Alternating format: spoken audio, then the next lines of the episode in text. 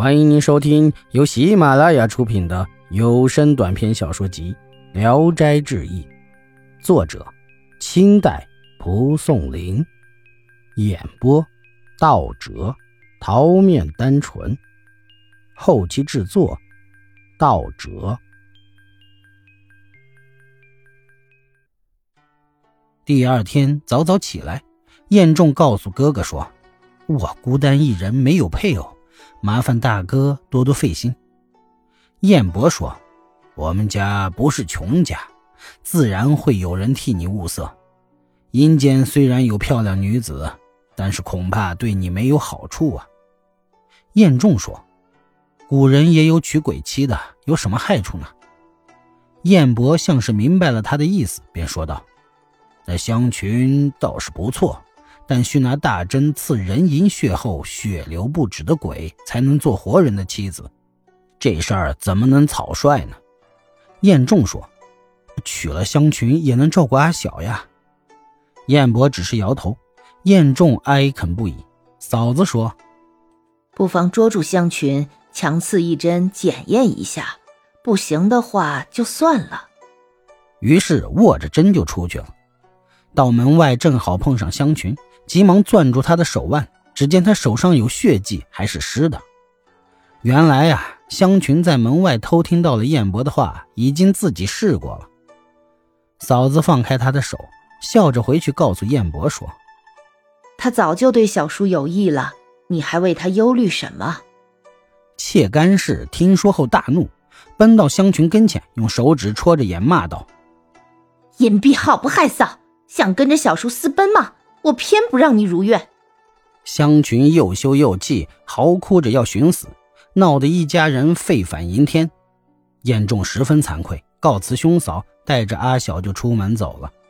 哥哥说：“你暂且回去吧，不要让阿小再来，以免减损他的阳气。”燕仲答应了。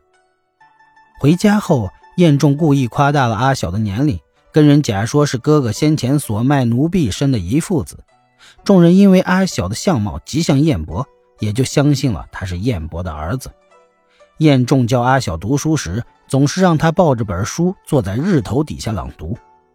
阿小起初还觉得苦，时间长了也就习惯了。六月酷暑天气，桌子被烤得烫人，但阿小边玩耍边读书，一点也不抱怨，又最聪慧，每天读半卷书，夜晚就和叔叔一块睡。还常常把学会的文章背给叔叔听，燕仲很感欣慰，但心中一直念念不忘香群，所以也不想再娶别的女人了。一天，有两个媒人来为阿小提亲，因为没个女人操持招待，燕仲十分焦急。忽然，干氏从外面走了进来，对燕仲说：“小叔别怪，我把香群送来了。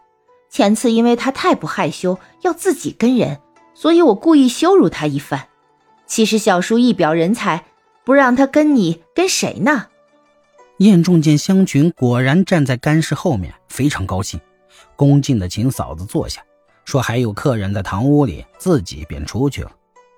一会儿又回来，见干氏已走了，香群卸妆进了厨房，只听到叮叮当当一片刀板声传来，瞬间美味的菜肴便纷纷摆了上来。客人走后。燕仲进屋，见香群盛装端坐着，于是和他交拜成了亲。到了晚上，香群仍然想和阿小一块睡。燕仲说：“哎，我要用自己的阳气温暖他，他不能离开我。”让香群到别的屋子住下了，只是每晚过去和他喝几杯酒，欢会一次罢了。香群待燕仲前妻生的儿子犹如亲生的一般，燕仲更加喜欢他，觉得他非常贤惠。一天晚上，夫妻二人谈得非常融洽欢乐。燕仲开玩笑般的问香群：“阴间里也有美人吗？”香群想了很久，回答说：“我没见过，只有邻居家的女儿威灵仙，大家都说漂亮。其实她相貌平常，不过会打扮罢了。和我来往最久了，但我心中一直鄙视她太浪荡风骚。你如想见她，我可以马上叫她来。”只是这种人招惹不起。燕仲听说后，立刻就要见见他。香群提起笔来，想要写信，却又扔下笔说：“不行，不行。”燕仲再三恳求，香群才说：“你可不要被他迷住了。”燕仲答应，香群便在纸上画了几笔，像是一道符咒，拿到门外烧了。一会儿，便听见门帘微动，帘钩作响，有痴痴的女子笑声传来。香群起身出去，将一个女子拉了进来。只见她高高的发髻前面翘起，真像是画上的美人一样。香群拉她到床头坐下，二人喝着酒，诉说离情。那女子初见燕仲时，还害羞的用红袖子捂着嘴，不怎么说话。几杯酒下肚，便露出了本相，跟燕仲嬉笑打闹，毫无顾忌。渐渐的伸过一只脚去，压到了燕仲的衣服上。燕仲心迷神摇，魂儿都不知道飞到哪里去了。只是眼前碍着香群在坐，香群也防范着威灵仙，在旁边一刻也不离开。一会儿，威灵仙忽然起身拉开门帘子走了出去，香群忙跟着，燕仲也随后出屋。威灵仙竟然拉着燕仲的手，二人跑进了别的屋子。香群十分愤恨，但又无可奈何。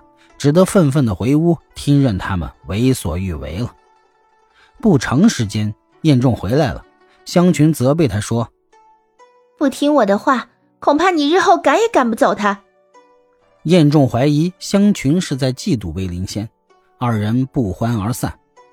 第二晚，威灵仙不叫自来，香群极为厌烦，也不搭理他。威灵仙竟然又和燕仲手拉着手走了。